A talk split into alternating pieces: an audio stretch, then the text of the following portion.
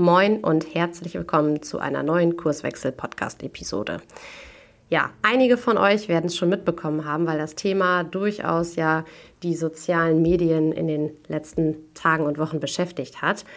Ähm, Weltkonzerne beordern ihre Leute aus dem Homeoffice zurück. Und das hat zumindest in Deutschland auch damit zu tun, dass am 25. Mai die SARS-CoV-2-Arbeitsschutzverordnung nicht verlängert wurde, sodass quasi ein, ein rechtlicher Anspruch auf Homeoffice fortan nicht mehr besteht. Ja, was jetzt also tun in der Praxis? Leute zurückbeordern, einfach alles beim Alten belassen? Dieses Thema beleuchten meine liebe Kollegin Franzi und ich heute in einer neuen Kurswechsel-Podcast-Episode und wir wollen dem Ganzen mal auf den Zahn fühlen. Bedeutet, wir gucken uns dieses Thema hybride Zusammenarbeit und Rückbeorderung aus drei unterschiedlichen Perspektiven, der betriebswirtschaftlichen, der arbeitspsychologischen und der organisationssoziologischen Perspektive an und treffen Ableitungen und ja, kommen auf mögliche Ideen, was man jetzt in der Praxis vielleicht auch anstellen kann, um nicht ähnlich große Irritationen wie Musk und Co. auszulösen. Ich wünsche euch ganz viel Spaß beim Hören, bin gespannt auf eure Ideen zu dem Thema und bis denn. Du hörst den Kurswechsel Podcast. Wir machen Arbeit wertevoll, lautet unsere Vision.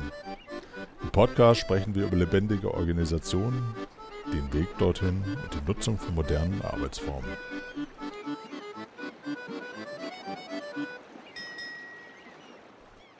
Moin und herzlich willkommen zum Kurswechsel-Podcast. Ich freue mich total, weil ich heute mit meiner Kollegin Franziska über das Thema hybrides Arbeiten spreche. Moin, Franzi. Hi, Alina. Ja, genau. Ähm, das hatte ja diesen Aufsatzpunkt, weil Ende Mai ja die SARS-CoV-2-Arbeitsschutzverordnung nicht verlängert worden ist.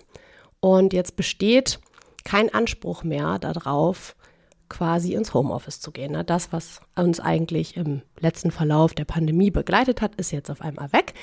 Und äh, da gab es durchaus Unternehmen, die für Irritationen gesorgt haben. Ne? Also ähm, müssen wir vielleicht gar nicht tiefer ins Detail gehen, aber einige Organisationen haben ihre Mitglieder quasi zurückbeordert und das ist durch die sozialen Medien gegangen. Wie war deine Sicht bisher darauf?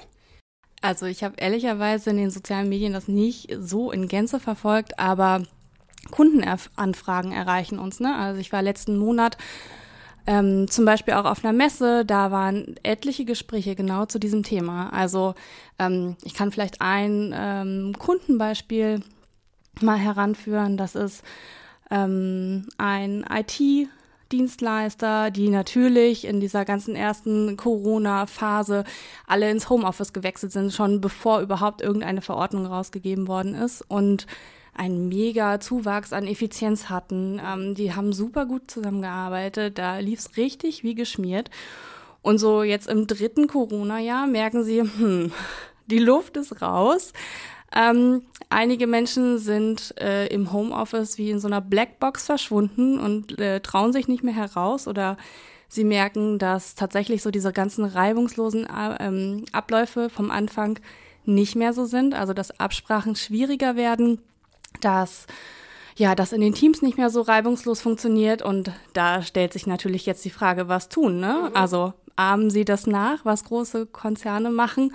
Beordern sie ihre Mitarbeiter zurück oder sagen Sie, wir finden einen anderen Weg, der wahrscheinlich vielleicht auch ja eingängiger und zuträglicher für deren Wertschöpfung ist. Ja, genau. Und bei Kurswechsel sagen wir ja immer, wir gucken uns das Treiben in Organisationen aus drei unterschiedlichen Brillen an. Ne? Einmal aus der betriebswirtschaftlichen ähm, ja, Perspektive, dann aus der psychologischen und dann aus der systemtheoretischen. Und wir haben uns das heute für den Podcast mal vorgenommen, dass wir da gleich mal einsteigen und auf dieses Thema durch diese unterschiedlichen Perspektiven quasi gucken oder durch diese unterschiedlichen Brillen und dann nachher genau mal gucken, ähm, was könnten eigentlich Möglichkeiten sein oder Ideen, ja, womit wir diesem Thema in der Praxis auch handhabbar dann begegnen können. Ne? Dann werden wir uns nachher das Beispiel, was du jetzt auch gebracht hast, nochmal nehmen. Was ich jedenfalls in dieser ganzen Diskussion total spannend fand, war ja, ähm, dass zum Beispiel der Elon Musk ja auch gesagt hat, ich zitiere, die Leute zurück ins Office, weil bei Tesla haben wir eine bestimmte Kultur Und wenn die Leute weiter im Homeoffice bleiben, dann stirbt mir diese Verhaltenskultur weg. Und das fand ich extrem interessant, weil ich ehrlicherweise sagen muss, da ist auch schon was dran. Wie siehst du das? Äh, ja, auf jeden Fall. Ähm, wir gehen ja davon aus, wenn wir tatsächlich ähm, mit so einer äh, eigentlich betriebswirtschaftlichen Perspektive da drauf gucken, dass wir sagen können, hm, also wir haben hier unsere Prozesse, wir haben unsere Abläufe und ähm, da ist drumherum irgendwie eine Kultur, die wir wahrnehmen. Also wenn wir jetzt eine Regelung machen, wie zum Beispiel Leute, kommt zurück ins Office, dann wäre theoretisch aus dieser Perspektive total naheliegend, dass das funktioniert und dass dann sozusagen die Kultur, die vorher geherrscht hat, auch wieder sich dann ausbreitet. Hm, was sagst du zu dieser Annahme? ja, also ähm, gucken wir, glaube ich, nachher auch noch mal rein. Also das kann funktionieren, muss aber nicht unbedingt, weil da steckt ja so ein bisschen so diese These drin, dass wir die Welt wieder zurückdrehen können, ne? Auf so, ich sag mal, präpandemische Zeiten. Und ähm, das Gute an Organisationen ist ja auch, dass sie sich so oder so an ihre Umwelt anpassen. Manches davon haben wir als Menschen, wenn wir in der Organisation sind, bewusst auf dem Schirm. Das können wir auch ähm, wahrnehmen und anderes, das, das passiert quasi so ja, hinter unserem Rücken fast schon automatisch. Ne? Und da ist halt genau die Sache, das haben wir erstmal so gar nicht in der Hand. Das können wir auch gar nicht direkt beeinflussen. Und deswegen kann ich den Wunsch, den Elon Musk da äußert, dass er sich quasi die Kultur wünscht, die es vielleicht vor Corona gab, total gut verstehen. Aber ob das realistisch ist, ehrlicherweise, habe ich ein großes, ein großes Fragezeichen. Ähm, und dann ist es natürlich auch so, es gibt natürlich auch Vorteile, äh, durch diese Perspektive zu schauen. Ne? Also ähm, das ist ja genau das, was ich eingangs meinte, von dem Kunden, wo am Anfang es tatsächlich super lief, ne? also wo die Effizienz tatsächlich gesteigert wurde. Natürlich hilft das total, wenn Menschen von zu Hause arbeiten, sich super konzentrieren können, weniger Arbeitsweg haben, weniger ja, Flurfunk vielleicht auch stattfindet. Ähm, und gleichzeitig, ähm, dieser reduzierte Flurfunk sorgt natürlich dafür auch, dass weniger über, wie du es immer sagst, die Hinterbühne tatsächlich ein Prozess ausgelagert werden kann. Also weniger darüber stattfindet. Und ich glaube, das ist das, was viele heute ja symptomatisch erleben, dass die Vorteile vom Büro, die es eigentlich hat, ne, dass ähm, über die Hinterbühne viel laufen kann, ähm, was, was vielleicht nicht formal als Prozess geregelt ist, dass das jetzt gerade schleppender läuft, also oder schwieriger geworden ist oder auch weniger, ähm, ja, spürbar wird mhm. oder verstehbar oder sehbar. Mhm. Ich fand den Punkt auch noch gut, den du eben gesagt hattest im Zuge ähm, der betriebswirtschaftlichen Perspektive, ne? dass es der Betriebswirtschaft ja auch darum geht, halt zu sagen, okay, wir möchten den reibungslosen Betrieb sicherstellen, wir wollen eine gewisse Steuerung haben, ne? also auch diese Orientierung an internen Prozessen hattest du angesprochen. Und ähm, ich sage mal so, da kann ich diesen, diesen Wunsch, die Leute zurückzuholen ins Büro, schon fast verstehen, weil ich ja quasi mit dem Gedanken unterwegs bin, wenn ich die Leute hier vor Ort habe, dann kann ich sie noch anders steuern, sozusagen. Also ob das realistisch ist, ne, das ist natürlich die große Frage. Ich glaube, da ähm, haben wir auch eine, eine sehr klare Position zu, dass das nicht der Fall ist. Aber erstmal geht mir ja aus der Unternehmenssteuerung Information flöten, wenn Leute im Homeoffice sitzen. Und ähm, ich erinnere mich da auch tatsächlich an ein Zitat eines ähm, großen Bauunternehmers aus Bremen, der auch sehr, sehr kritisch dem Homeoffice gegenüberstand und äh, zu Protokoll gab, dass es halt immer noch keine gute Leistungsüberprüfung im Homeoffice gibt. Na, also da geht es dann auch nachher um Performance und das hört sich jetzt, ähm, weil wir so viel über diese Themen reflektieren, fast schon ein bisschen komisch an, aber aus der rein betriebswirtschaftlichen Brille, wenn ich sage, ich möchte ein Unternehmen ähm, effizienzgetrieben steuern und ich möchte meine Kosten im Blick haben und es geht hier um die Performance, ist das ja eine Perspektive, die man einnehmen kann. Das ist ja nicht kompletter Bullshit. Das muss man ja auch nochmal sagen. Ne? Das hat natürlich auch, je nachdem, wie ich meinen wie diese, dieser Virtualisierungsgrad ist, hat es natürlich auch einen Einfluss darauf. Ne? Also es gibt ja mehrere Spielarten davon auch. Genau. Naja, und es ist ja auch so, dass tatsächlich durch die Pandemie bedingt ein riesiger Virtualisierungsschub in den meisten Unternehmen ausgelöst wird. Ne? Ähm, und da jetzt wieder ein, ähm, ja, eine Brücke zu finden zu dem, was muss denn virtualisiert sein? Wie geht das denn überhaupt? Wie ist auch der ähm, normale Alltagsstand davon? Und was braucht es aber tatsächlich an sozialer Interaktion? Was braucht es an Unternehmen? Was braucht es an vor Ort? Und das muss ich natürlich jetzt neu finden. Absolut. Und zwar nicht zu den Bedingungen von vorher, mhm. sondern zu den Bedingungen von jetzt. Und deswegen ist halt dieser Ruf nach, wir machen es so wie vorher, einfach nicht, also kann man machen, hilft aber wahrscheinlich nicht. Und was dem halt auch noch zu, ähm, ja, da mit reinspielt, da komme ich jetzt in deinen äh, Teich mit rein, genau, du als Psychologin. Ähm, unsere, Psyche äh, unsere Psychen streben halt nach Stabilität. Da hatten wir auch schon einen kurzen Austausch zu. Ähm, Vielleicht magst du das nochmal kurz ein bisschen ausführen, was damit genau gemeint ist, weil in meiner Welt würde dann sowas losgehen, ja, aber wieso? Ich mag doch auch neue Sachen. Wieso denn Stabilität? Also das ist ja nicht in meiner Welt genau das, was ich immer brauche, oder? Mhm. Ähm, ja, also das zielt so ein bisschen darauf ab, dass ähm, jetzt ja der Ruf laut wird, das hatte ich eben schon mal angedeutet, ne, so diesen ähm, präpandemischen Zustand in den Organisationen wiederherzustellen. Und ähm, du hattest jetzt eben einmal gesagt, äh, Psychen streben nach Stabilität. Ähm, und das schließt natürlich nicht aus, dass wir Menschen ähm, hochgradig anpassungsfähig sind. Das Ding ist nur, dass Organisationen häufig sich viel schneller anpassen, als es die Menschen in den Organisationen tun. Und da macht sich schon so eine, so eine erste Spannung auf, dass wir Menschen natürlich dann in einer Zeit, wo extrem viel Umbruch ist, und das war in der Pandemie ja definitiv so, ne? es kamen immer wieder neue Überraschungen rein, immer wieder neue Anforderungen, dass wir jetzt quasi so dieses Bedürfnis haben, oh, auch mal wieder Ruhe einkehren zu lassen uns wieder an die, an den alten Gewohnheiten zu orientieren. Ne? Das ist eigentlich so dann der Wunsch, dass man sich ja da quasi wieder so mehr stabilisiert und da ist die, ist die, ist die große Herausforderung, halt nicht wieder das alte Normal herzunehmen und zu sagen, auch wir, wir machen es jetzt einfach so wie vor der Pandemie, sondern zu gucken, was hat die Pandemie denn eigentlich für neue, gute Perspektiven auch reingebracht und was können wir damit machen, wie können wir das nutzen, wie können wir diese Welten zusammenbringen. Genau. Und ähm, verstehe ich dich richtig? Also ich als Hobbypsychologin, äh, ähm, ist das tatsächlich auch sowas, ähm, bei mir kommt da sofort dieses Schlagwort Kohärenz, ne? Also, dass wir versuchen, Widersprüche tatsächlich in unserem Weltbild zu kitten und möglichst so gering wie möglich zu halten. Und das, was natürlich jetzt passiert, ist voll von Widersprüchen. Also, das passt hinten und vorne nicht zusammen und wir haben noch keinen Sinn da drin gefunden, was es halt auch super schwierig macht und deswegen natürlich erstmal dieser Reflex, hey, komm, ich nehme mir das, was ich irgendwie kenne, was irgendwie funktioniert hat und es funktioniert nicht. Absolut, genau das ist das. Ne? Also das ist ja schon auch ähm, spannend, dass wir jetzt auf einmal die Grundannahme verfolgen, dass wir die Leute zurück ins Büro holen müssen, obwohl wir ihnen das sozusagen zwei Jahre, über zwei Jahre haben zumuten müssen, teilweise sogar, ähm, dass sie zu Hause im Homeoffice arbeiten. Unter, ich sage das jetzt mal so, nicht gerade optimalen Bedingungen.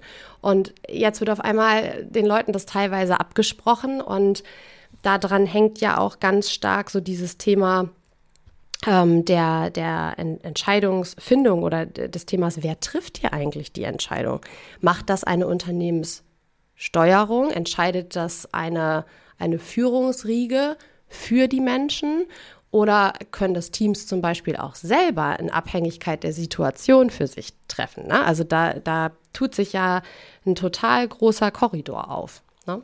Genau. Ja, genau. Da betreten wir jetzt eher mein Homeground. Und zwar geht es tatsächlich ja darum, ähm, also wir haben gesehen, dass die Menschen, also beziehungsweise die Teams als Subsysteme ihrer Organisation ähm, durchaus in der Lage sind, mit, damit umzugehen. Mhm. Ne, die haben alle für sich Mittel und Wege gefunden, die haben persönlich sich äh, da arrangiert und alle haben eigentlich auch die Wertschöpfung ihrer Unternehmen weiter im Blick. Mhm. Also das, was gerade passiert, ist eigentlich schon eine Anpassung, die schon längst stattgefunden mhm. hat.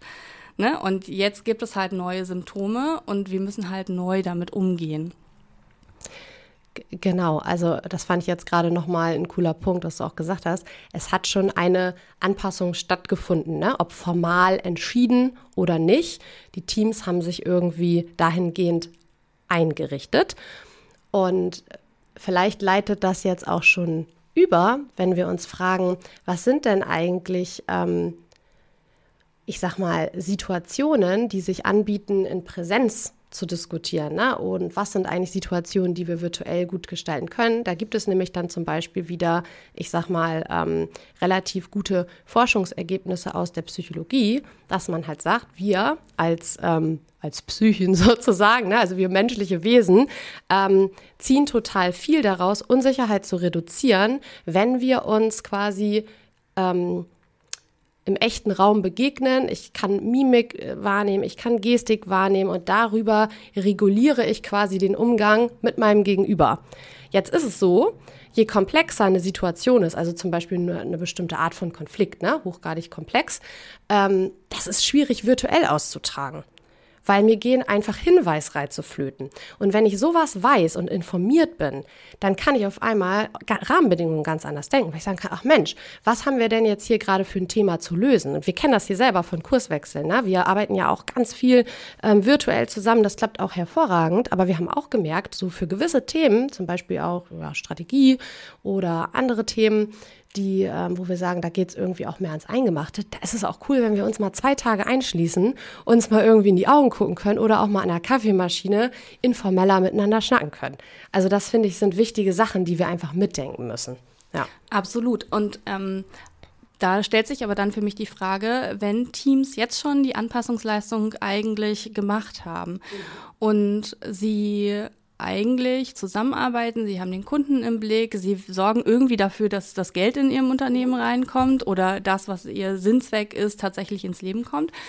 Ähm, wenn trotzdem das dann schwierig läuft, ne? Oder wie aus meinem Kundenbeispiel das so ist, dass die Geschäftsführung sagt, hm, also irgendwie das Miteinander leidet hier, ne? Also Absprachen sind irgendwie nicht mehr verbindlich oder also man lässt, also kann das gar nicht mehr richtig fassen, was da irgendwie passiert. Man hat nur als Mensch so den Eindruck, hm, das mit dem Miteinander ist hier irgendwie nicht so richtig hilfreich.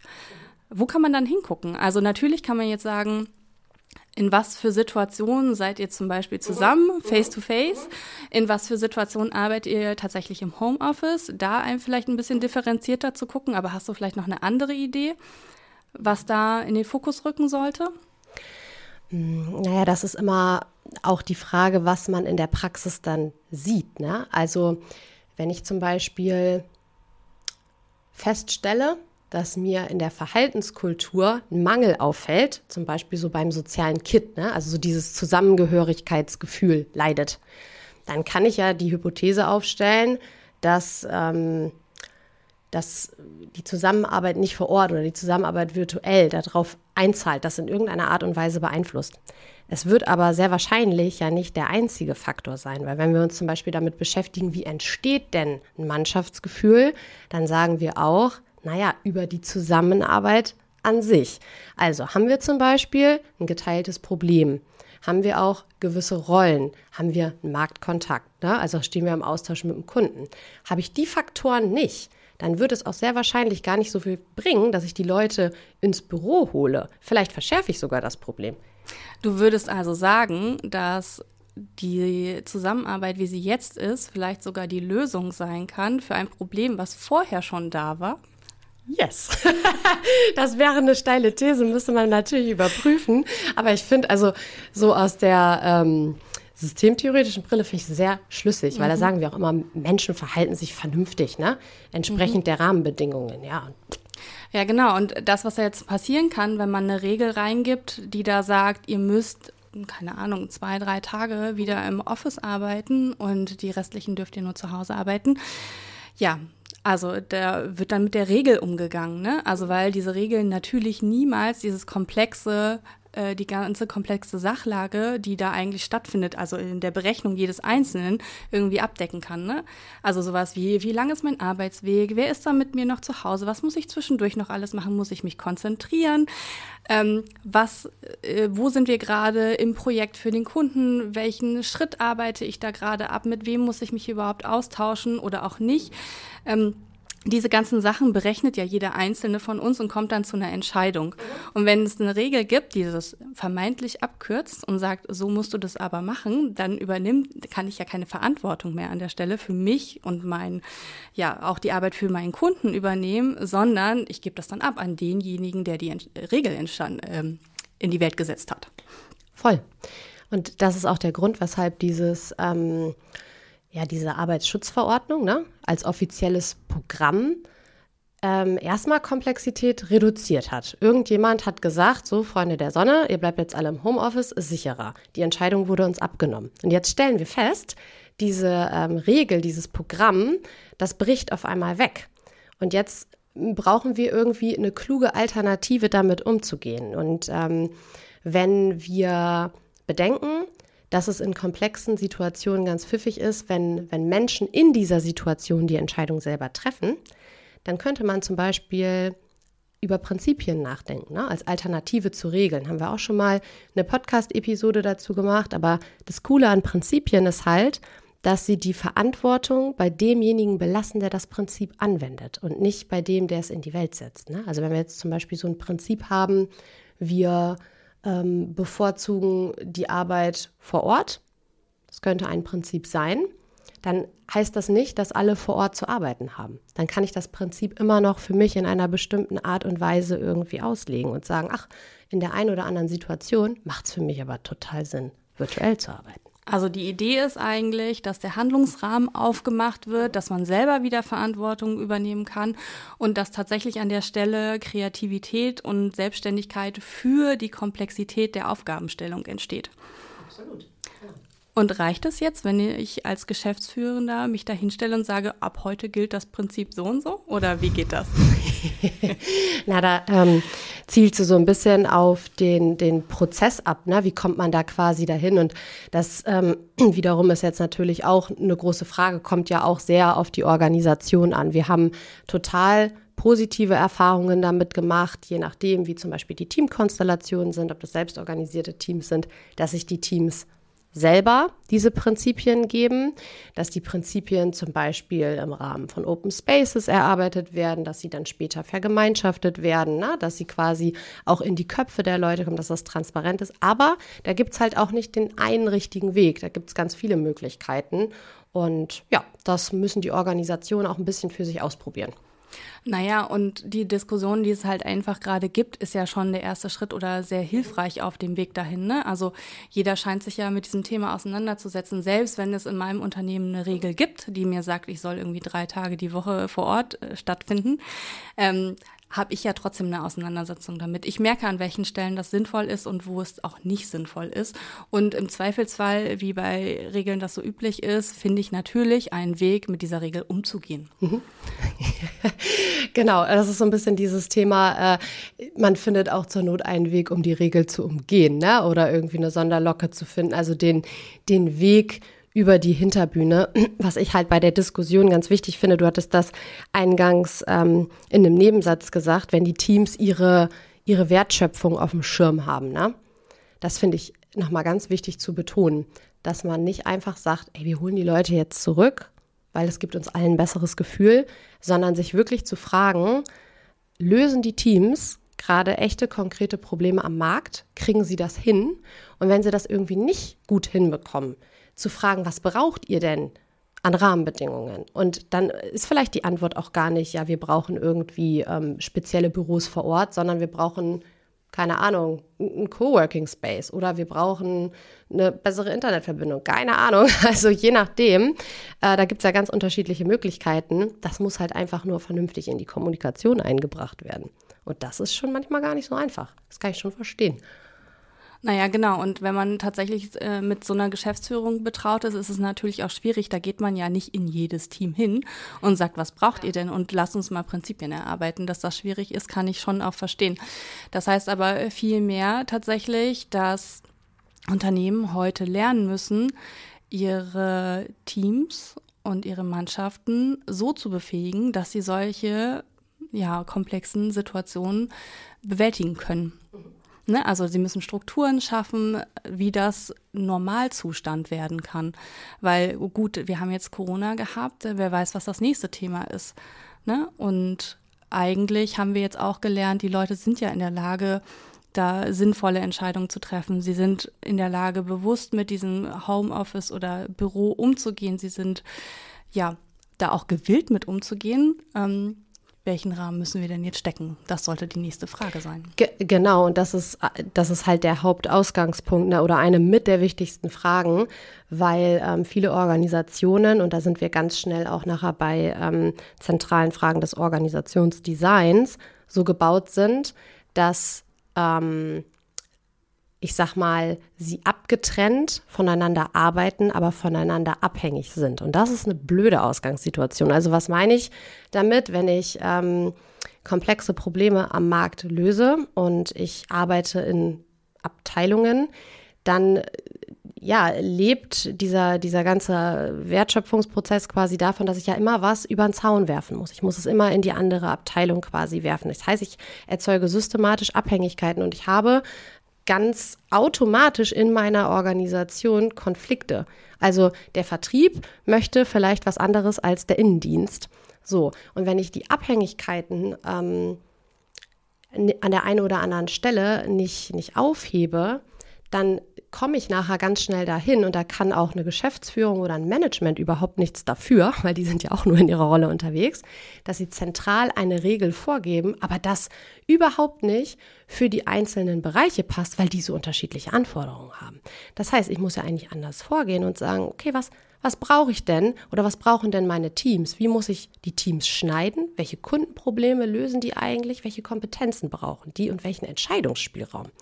Und dann rücken nachher auch so, also dann, dann ist das quasi nachher automatisch ähm, so, dass diese Teams auch total gut für sich selber entscheiden können. Ja, wir arbeiten drei Tage die Woche mal so und zwei Tage die Woche mal so und vielleicht arbeiten wir auch mal irgendwie einen Samstag, weil da können wir uns besser konzentrieren. So, ne? Dann ist das aber auch kein Problem mehr für den Rest der Organisation, weil ich habe ja die Abhängigkeiten gekappt. Und so auf Organisation zu gucken, finde ich ganz, ganz wichtig. Ne? Immer mal wieder die Perspektiven auch zu schalten und zu schauen, ähm, wo haben wir irgendwie Risiken und auch Chancen. Ja. So, jetzt haben wir einen ganz schönen Ritt hier durch unsere Themen gemacht. Full Speed, so fühlte sich das auch an. genau. genau, also wir haben die drei unterschiedlichen Perspektiven auf diese Frage. Ähm, wie arbeiten Teams eigentlich gut als hybride Teams? Ähm, wie viel Sinn macht eine Regel zum Homeoffice oder zur ähm, Arbeit im Büro? Ähm, die drei Perspektiven darauf waren die betriebswirtschaftliche, die psychologische und die soziologische oder die systemtheoretische Perspektive. Und ich fände es jetzt spannend, wenn ihr tatsächlich noch Fragen habt. Also das waren jetzt unsere Gedanken dazu und so ein bisschen auch das, was uns erreicht hat in Gesprächen mit Menschen ähm, im Kundenverhältnis, aber auch mit unzähligen anderen. Ähm, welche Fragen habt ihr dazu noch? Also was äh, für Gedanken gehen euch dazu durch den Kopf? Also ich hätte Lust, noch eine Episode zu dem Thema zu machen. Also wenn ihr noch Fragen oder Ideen habt, immer raus damit. Wir freuen uns und ich glaube, wir sind durch. Ich glaube auch. Hat mir mega Spaß gemacht, Franzi. Ich bin gespannt, ob da gleich noch Fragen äh, reinpurzeln sozusagen oder bei rauspurzeln. Und genau, dann hören wir uns und bis dahin. Auf bald. Ciao, ciao. Auf bald. Schön, dass du wieder reingehört hast. Mehr Infos zu uns und diesem Podcast findest du unter www.kurswechsel.jetzt.